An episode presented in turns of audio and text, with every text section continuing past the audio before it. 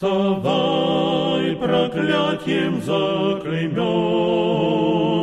Última sexta-feira, 4 de setembro, Roque Ferreira, dirigente da esquerda marxista e do movimento negro socialista, presidente do PSOL em Bauru, nos deixou aos 65 anos de idade, vítima do novo coronavírus. Roque dedicou uma vida inteira à luta antirracista, anticapitalista e pela construção do socialismo. Comunista e ferroviário orgulhoso, ele teve uma longa e destacada atuação sindical e participou da maior luta da classe trabalhadora brasileira contra a ditadura militar nos anos 70 e 80, que culminou com a fundação da CUT e do Partido dos Trabalhadores, que Rock deixou em 2015 após anos denunciando a política de conciliação de classes por parte da direção. Eleito vereador por Bauru em 2008 e 2012, Rock era conhecido pela atuação firme, utilizando a tribuna desse parlamento em defesa dos direitos da juventude e dos trabalhadores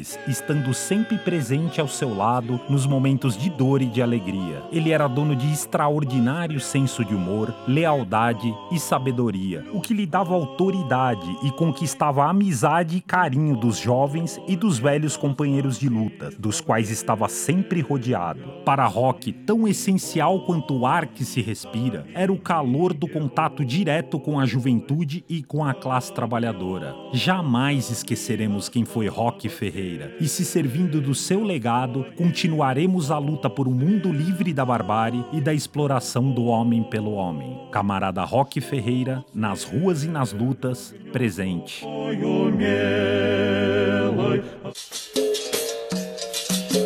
Alguns setores do movimento negro se recusam a comemorar o 13 de maio, data da assinatura da chamada Lei Áurea, que aboliu legalmente a escravidão no Brasil. Essa recusa é embasada no argumento de que foi uma falsa abolição, que serviu para dar ares de bondade à princesa Isabel e à monarquia brasileira. Esses grupos reivindicam uma reparação de séculos de escravidão através das chamadas ações afirmativas, que buscam criar uma suposta igualdade de oportunidades para os negros dentro dos limites do sistema sistema capitalista. É possível acabar com o racismo dentro do capitalismo? Afinal, devemos ou não comemorar o 13 de maio?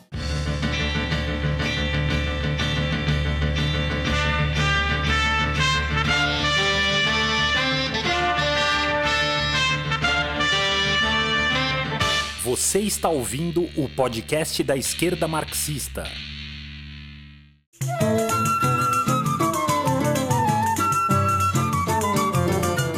Saudações, camaradas. Meu nome é André Mainardi e está no ar a partir de agora o quarto episódio do podcast da esquerda marxista, seção brasileira da Corrente Marxista Internacional.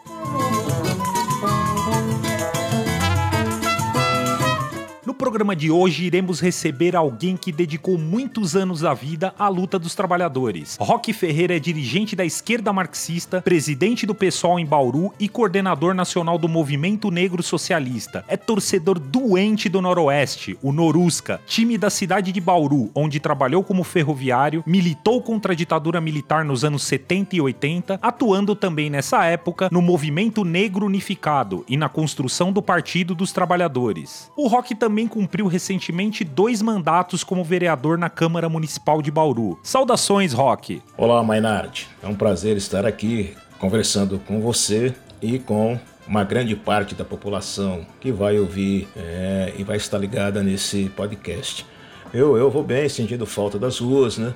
De gente, das lutas, né? do contato direto com a classe trabalhadora, com a juventude, né? E fazendo de tudo para preservar a vida, né? Nesse momento dramático que nós estamos enfrentando em todo o mundo, né, o peso maior acaba sendo jogado nas costas da classe trabalhadora e da juventude, setores onde está, onde estão, né, a maioria da população negra e também da própria juventude enquanto classe trabalhadora. É um prazer recebê-lo aqui hoje, camarada. Rock, já para entrar no cerne dessa discussão, a assinatura da abolição da escravatura não se trata de uma simples canetada da princesa Isabel. Há todo um desenvolvimento histórico por trás disso e que foi bastante custoso para o povo negro. Eu gostaria que você nos contasse um pouco dessa história de lutas e nos dissesse também, nós devemos ou não comemorar o 13 de maio? O que se passa no, nos bancos escolares sobre a Lei Áurea é, que aboliu a escravatura, é passado como se isso tivesse sido um gesto né, de caridade da princesa Isabel. Né? Essa narrativa histórica ela foi organizada de maneira intencional pela classe dominante. E qual era o objetivo da classe dominante? Né? Construir uma narrativa de sequestro né, das lutas e revoltas que foram travadas pelos negros né, em mais de 300 anos de escravidão. Foram essas revoltas né, que também contribuíram de maneira decisiva para construir os caminhos do vigoroso movimento abolicionista, um dos primeiros movimentos sociais né, de massa e, e de caráter nacional. Os movimentos negros no Brasil sempre combateram a narrativa do andar de cima de que a abolição teria sido um ato de benevolência. Né? Hoje nós vemos vários movimentos é, e figuras públicas né, é, de setores da esquerda também assumindo esse discurso, passando simplesmente a negar né, e a querer enterrar o 13 de maio, se utilizando de um revisionismo histórico né, que eu particularmente considero uma desonestidade intelectual. Por que, que é, eu considero uma desonestidade intelectual? Porque se fala tanto em protagonismo hoje em dia, né? Se fala tanto em empoderamento, né? E quando você absolutamente nega o 13 de maio, você está fazendo justamente aquilo que os setores dominantes querem, né? Retirar o protagonismo, né? É, da classe operária, da classe trabalhadora, né? É, na época de escravos e ex-escravos, né? Para construir o movimento abolicionista, que, na minha opinião, foi a continuidade de um conjunto de revoltas negras, né, que hoje são sintetizadas no Quilombo de Palmares e em Zumbi do Palmares. Né? É, e o movimento abolicionista ele foi um movimento é, fantástico, um movimento popular e foi decisivo para o fim da escravidão. Né? E contou com a participação de negros, né, escravos, é, negros libertos, não negros, né, brancos, né, que se juntaram aos ideais abolicionistas a partir da década de 1880. Então é muito simples a gente afirmar que a abolição não se deu por benevolência, ou tampouco apenas pela exaustão do modelo econômico baseado no trabalho escravo que precisava ser substituído pelo trabalho livre em razão é, é, da conquista de mercados. Né? Ela, foi, ela foi conquistada pelos negros na luta com a participação de setores da classe operária que era incipiente na, é, naquele momento. Né? Então, essa revisão histórica de pura e simplesmente negar o 3 de maio, ela, na minha opinião, não se sustenta né? e não contribui em nada para a luta organizada da população negra. Né? Que é o maior extrato aí da classe trabalhadora do país. Né, e também na busca da sua emancipação. É, aí existe uma falsidade intelectual desses setores, que os leva, por exemplo, a esquecer a saudação né, é, de Raul Pompeia aos escravos que se rebelavam. Qual foi a saudação de Raul Pompeia? A ideia da insurreição indica que a natureza humana vive. A maior tristeza dos abolicionistas é que essas violências não sejam frequentes e a conflagração não seja geral. Isso mostra exatamente o caráter da luta abolicionista, né? É, que na década de 80, de 1880, o movimento abolicionista incendiou o país, né? Nós tivemos, por exemplo, em 1884, o Ceará e o Amazonas haviam declarado o fim da escravidão, né? Dizer, os jangadeiros do Ceará se recusavam a embarcar negros escravizados em navio negreiros para serem trazidos para São Paulo, Rio de Janeiro. Os tipógrafos, que foram é, que foi a primeira categoria a realizar uma greve no Brasil ainda antes da abolição da escravatura, e os gráficos se recusavam a imprimir matérias defendendo a escravidão e anúncios de venda e captura de negros escravizados. Né? Os ferroviários, aqui no estado de São Paulo, da antiga estrada de ferro é, São Paulo Rails, né? que depois passou a ser conhecida como uh, a Santos Jundiaí, né? faziam o quê? Eles participavam ativamente, embarcando né, os escravos que fugiam, para que esses escravos pudessem ser levados para o quilombo do Jabaquara, né? Então houve uma participação da classe trabalhadora, houve uma participação da população negra escravizada, houve uma participação decisiva de escravos que se rebelavam. Né? Portanto, é, o 13 de maio foi fruto de um vigoroso movimento né, construído basicamente em três séculos. Então, não é para ninguém ficar saudando a bandeira do dia 13 de maio, mas ela foi uma conquista das lutas e das revoltas, né? Isso não há como negar. Agora, o, que nós, o desafio que nós temos pela frente é, é ter claro que a abolição de fato existiu, mas a emancipação não, né? Dizer, e hoje em dia nós temos aí também um discurso muito comum de dizer que a abolição está inacabada, né? E a partir dessa discussão de uma abolição inacabada, setores do movimento negro passam a desenvolver todo um conceito de discussão pós-moderna né, do empoderamento individual, né? Ou seja, de você tentar escapar da situação de pobreza e de miserabilidade né, dentro do próprio sistema e dentro da própria ordem. Na minha opinião, isso é uma capitulação vergonhosa. Né? Eles acabam assinando todos os dias é, e reproduzindo todos os dias o abandono de fato pela luta de emancipação da população negra, que, na minha opinião, só pode ser concretizada se ela também lutar pela derrubada do sistema capitalista, que tem no racismo pseudocientífico né, do século XIX, é um dos pilares de sustentação do sistema. E até hoje é, é utilizado no Brasil. Né? Então é importante a gente sempre destacar que os setores que negam de forma radical o combate de classe na luta antirracista por mais empolado que seja o discurso, em teses acadêmicas, para justificar suas posições, sabem, eles sabem, né? que todas essas concepções pós-modernas, né, as políticas centradas no racialismo, que negam a luta de classe, eles estão a serviço da ordem. Né? E estando a serviço da ordem, eles acabam se colocando também a favor da exploração de classe dentro do sistema capitalista. E se se colocam a favor desse sistema, eles também estão se colocando a favor da manutenção né, do racismo estrutural como um dos pilares de sustentação é, dessa realidade. Né?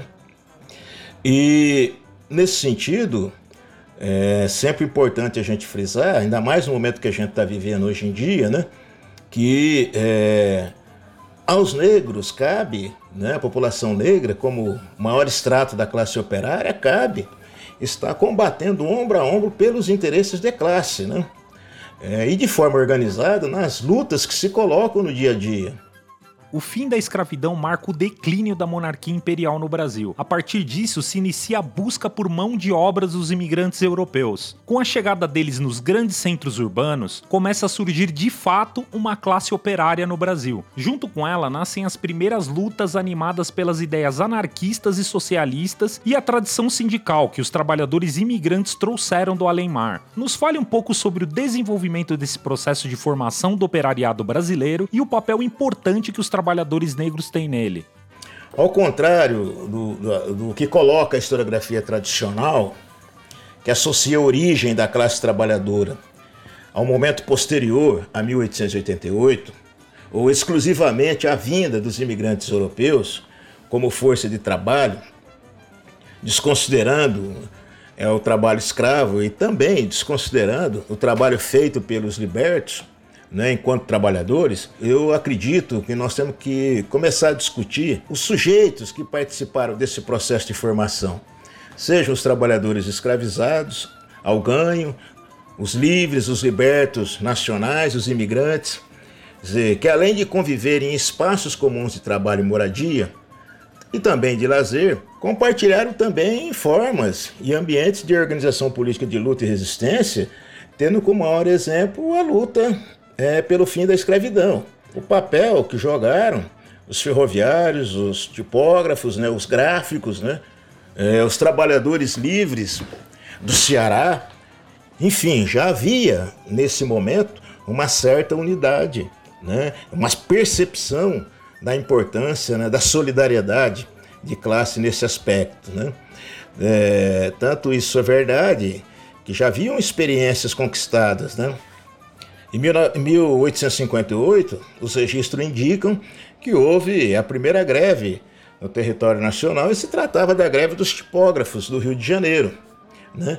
E essa greve era contra as injustiças patronais e por reivindicações como aumento de salário, né? redução de jornada de trabalho. Né? E tanto esses tipógrafos no Rio como os tipógrafos em São Paulo, eles tiveram presente na luta abolicionista. Né? Em São Paulo, particularmente, eles integravam o movimento dos caifazes, liderado por Antônio Bento, também aonde se concentravam os ferroviários da São Paulo Reit, né? Então sempre é importante a gente destacar que os negros tiveram uma participação importante na consolidação da classe operária no Brasil e em suas formas de organização. Né? Um exemplo que eu sempre cito são as associações de auxílio mútuo da classe operária, que tiveram origem nas associações religiosas dos homens de cor, né? que socorriam escravos e ex-escravos. Né? Como nessa época não havia ainda os sindicatos, é, eram essas associações que ajudavam os operários. Né? É, um bom exemplo dessas associações foram as associações de auxílio mútuo criado pelos ferroviários. Por exemplo, nós temos a mútua da Central do Brasil até hoje é, em funcionamento, né? E essas associações, elas foram embriões da formação de sindicatos livres, né? Os sindicatos no Brasil, eles nasceram livres. E nasceram livres por categoria e por empresas. Né? O sindicato da minha categoria ele surgiu por empresa, que foi o Sindicato dos Trabalhadores Ferroviários da Estrada de Ferro Noroeste do Brasil. Esse sindicato foi fundado em 1924 por um maquinista chamado Oséias Duarte. Oséias Duarte ele era um militante comunista, né? E a categoria ferroviária era é uma categoria formada majoritariamente por negros, né? É, negros que trabalhavam nas mais diversas áreas né, é, da própria ferrovia. Obviamente, eles não estavam nos escalões de chefia, enfim, mas todas as atividades de caráter operário majoritariamente eram feitas pelos negros. Né? Rock, o Steve Biko, um dos líderes da luta contra o apartheid na África do Sul, costumava dizer: o racismo e o capitalismo são as duas faces de uma mesma moeda. Como eu disse na entrada do programa, um setor majoritário do movimento negro no Brasil defende as chamadas ações afirmativas, surgidas a partir dos anos 70 e que buscam criar uma suposta igualdade de oportunidades para os negros dentro dos limites do sistema capitalista. Isso funciona de fato, Rock? Nos fale um pouco de onde vieram e quais foram os objetivos dessa linha política. O Steve Biko é um ícone né? é na luta antirracista.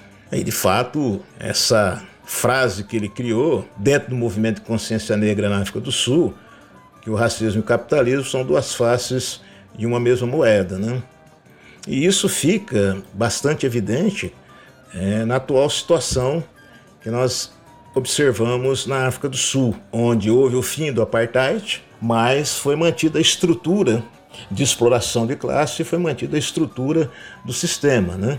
Lá também foram aplicadas algumas ações afirmativas, né? Negros foram elevados à condição de diretores de empresa, enfim. Dizer, mas o, o cerne da exploração não mudou, né?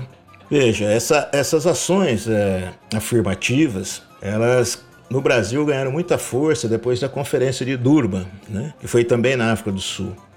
E elas são centradas né, no racialismo, centrada na política de reparações históricas, né? E na narrativa do privilégio branco. Não.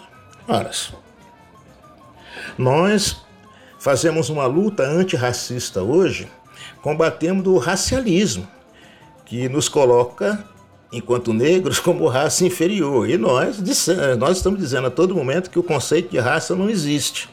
Então, é uma contradição, né? que você busca se utilizar de um instrumento que lhe oprimiu para buscar uma reparação. Esse é um debate é, muito vigoroso é, e que, de certa forma, ele é hegemônico, uma parcela das ditas lideranças negras e de movimentos negros, né, é, que são muito ativos né, em redes sociais, em universidades. Né, mas é uma discussão que não encontra muito campo e muito apoio né, nas populações pobres, miseráveis, trabalhadoras de negros, né, que estão por todo que estão por todo o país, né? Mas é importante que a gente faça esse debate. Veja, em 2006, a luta é, de combate ao racismo ela ganhou muita evidência, né? porque em razão dos projetos de leis que eram apresentados, né? que era o projeto de lei de cotas nas universidades e do Estatuto da Igualdade Racial. Né? De certa forma, esses debates fizeram florescer as divergências né, existentes dentro do movimento negro. Bom, essas divergências é, se davam essencialmente nas questões que envolviam classe e raça, né? E que acabaram se materializando em três posições é, é, naquela época, né? Naquela época, de um mesmo lado, nós vimos né, dois grupos de negros né, é, que se destacavam. O primeiro grupo eram os defensores da luta contra o racismo desvinculado da questão de classe. Nós tivemos um outro grupo é, que considerava que a questão de classe era um fator determinante né, nesse processo de consideração do racismo, mas que naquele momento abdicavam dessa luta né, é, e desse combate e associavam aos primeiros né, para fazer a defesa das políticas afirmativas como um instrumento de reparações.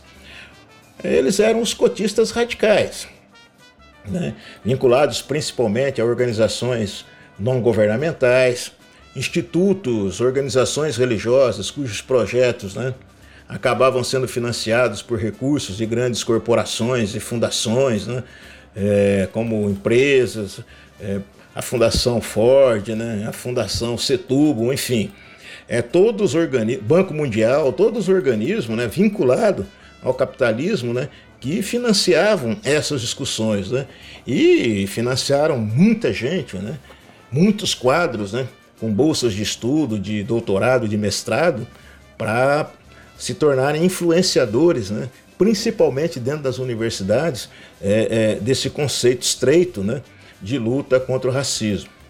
Bom, mas é, houve contraposição. Né? Nós, do movimento negro socialista, desde o primeiro momento, nós tivemos uma posição né, contrária a essas políticas é, racialistas como a política de cotas, né? E também debatemos, né, os limites do Estatuto da Igualdade Racial. Né?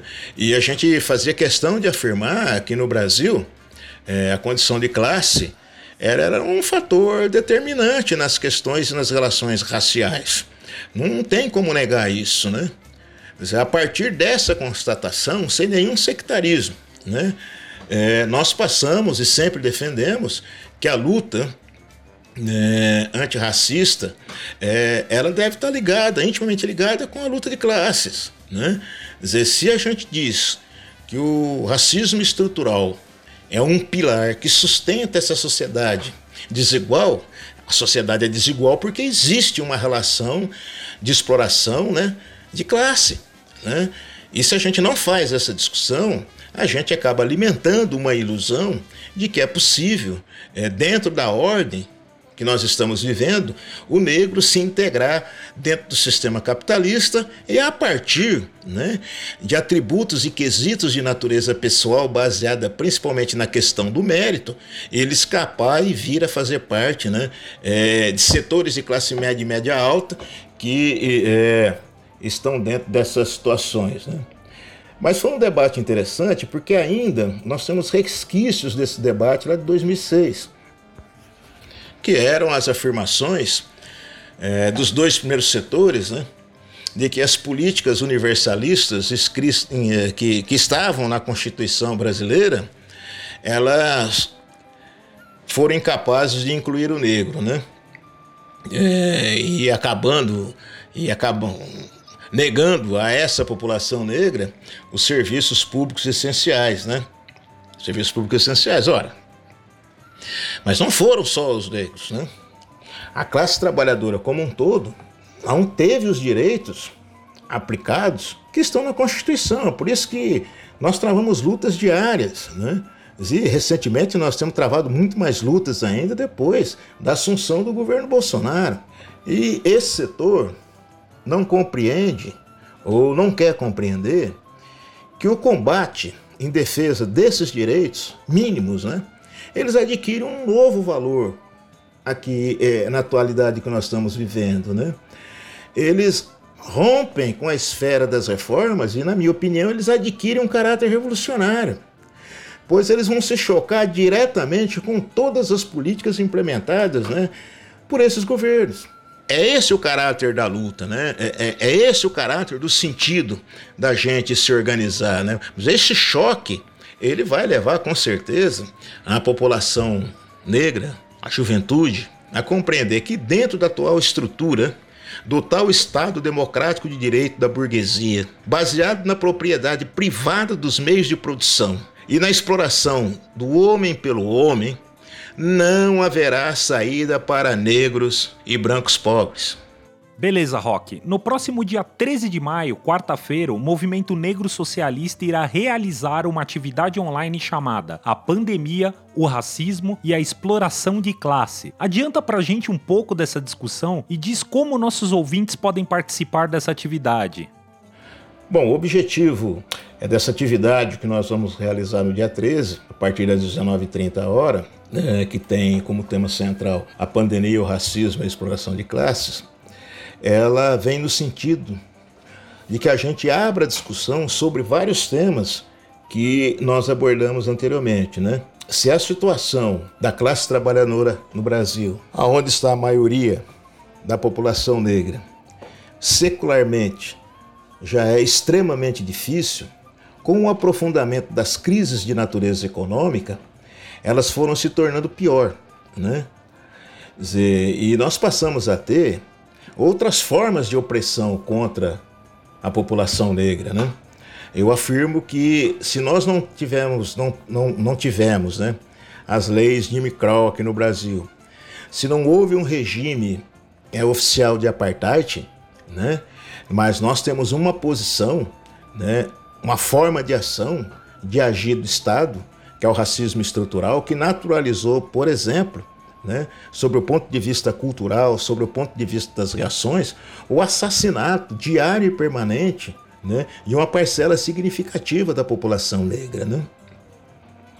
E essa atividade que nós vamos realizar dia 13 é uma oportunidade para a gente discutir também né, é um programa emergencial de saída para a crise que nós estamos vivendo. Né?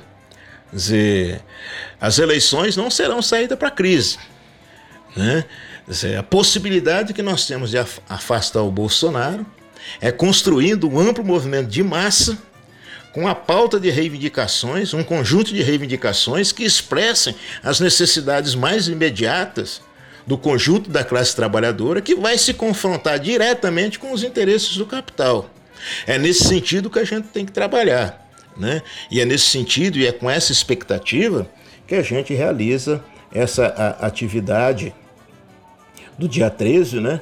É, também para que a gente possa dialogar sobre a importância da construção dos comitês né, de ação pelo Fora Bolsonaro. Comitês de ação é aonde devem estar colocadas as necessidades mais evidentes é, do dia a dia da classe trabalhadora, né? E nele a gente contribuir para que as pessoas também compreendam a importância da luta antirracista, que, como eu já disse antes, ela tem que ter um caráter anticapitalista e antiimperialista. Eu acho que nessa simbiose é, que, que a gente tem a possibilidade de construir, nós podemos tirar algo novo é, dessa, dessa situação. Né? Bom, estamos chegando ao final do nosso papo de hoje. Considerações finais, Rock? Bom, em relação à atividade a, e à gravação desse, desse podcast, né?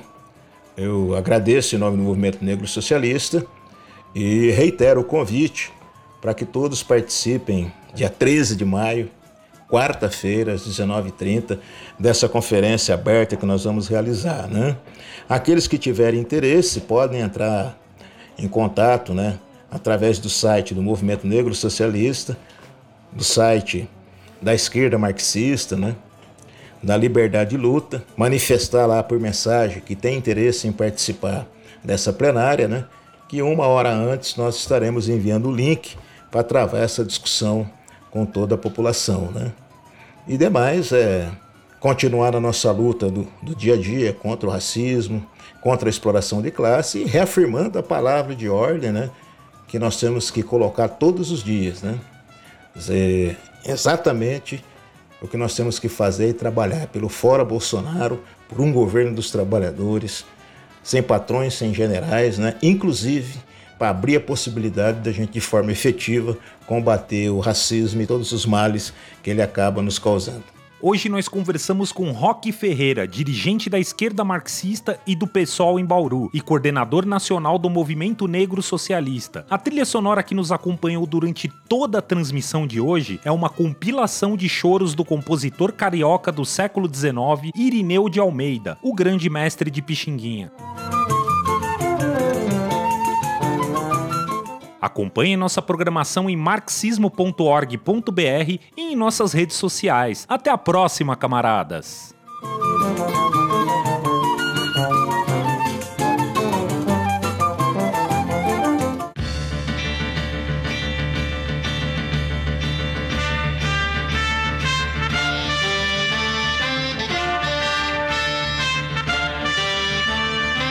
Você ouviu o podcast da esquerda marxista.